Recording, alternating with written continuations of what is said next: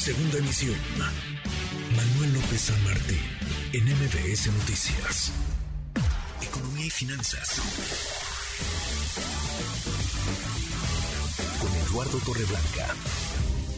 Lalo, qué gusto, qué gusto saludarte, ¿cómo estás? Igualmente, Manuel, me da mucho gusto poder saludarte. Buenas tardes al auditorio. Muy, muy buenas tardes, Lalo. Urge diseñar eh, un esquema o varios esquemas, Lalo, para tratar de fomentar la creación de, de fuentes de empleo. Nada como el empleo empuja la economía, Lalo. Sí, empuja la economía, propicia el consumo, el pago de impuestos por el consumo, pero sobre todo genera seguridad a las familias de los trabajadores y por ello es el mejor mecanismo, el más seguro para avanzar en el combate a la pobreza y la pobreza extrema en el país, donde tenemos varias décadas con serios pendientes que atender. El país tiene un rezago importante de trabajo suficiente por la falta de consistencia en el ritmo de la creación del empleo formal. Ya vemos que el informal goza de cabal salud, por eso insistimos en que sea un empleo formalmente establecido. Las cifras no mienten, mira Manuel, AMLO recibe el país con un total de 20 millones 457 mil 926 mexicanos o mexicanas trabajadores registrados ante el Instituto Mexicano del Seguro Social. El dato del mes de julio del presente año habla de 21 millones 79 mil 434 empleos formales registrados, insisto, ante el IMSS.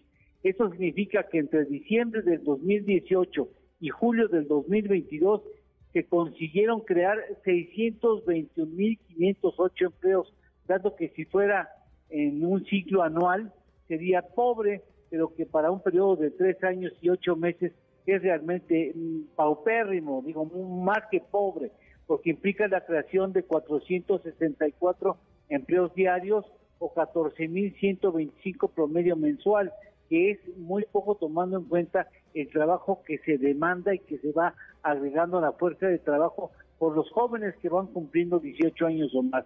Esto demanda pensar en otra manera de crear trabajo.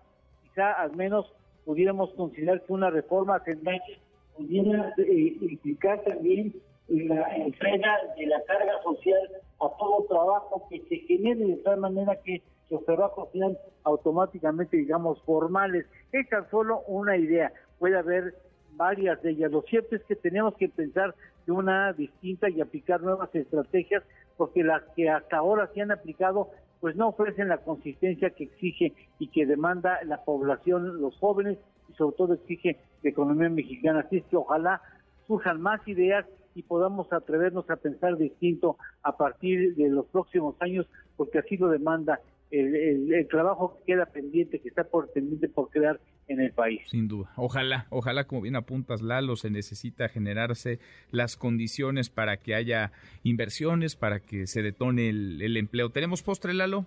Claro que sí. La inversión fija bruta al mes de junio del presente año avanza a una tasa anual de 8.5%. Si bien es cierto, la tasa no es mala, vale la pena decir que aún en, ese nivel de, avance estamos eh, 11.3 puntos porcentuales por debajo del nivel en que se encontraba la inversión fija bruta en julio del 2018. Ándale, qué, qué buenas, qué buenas cifras, qué buen dato. Gracias, Lalo.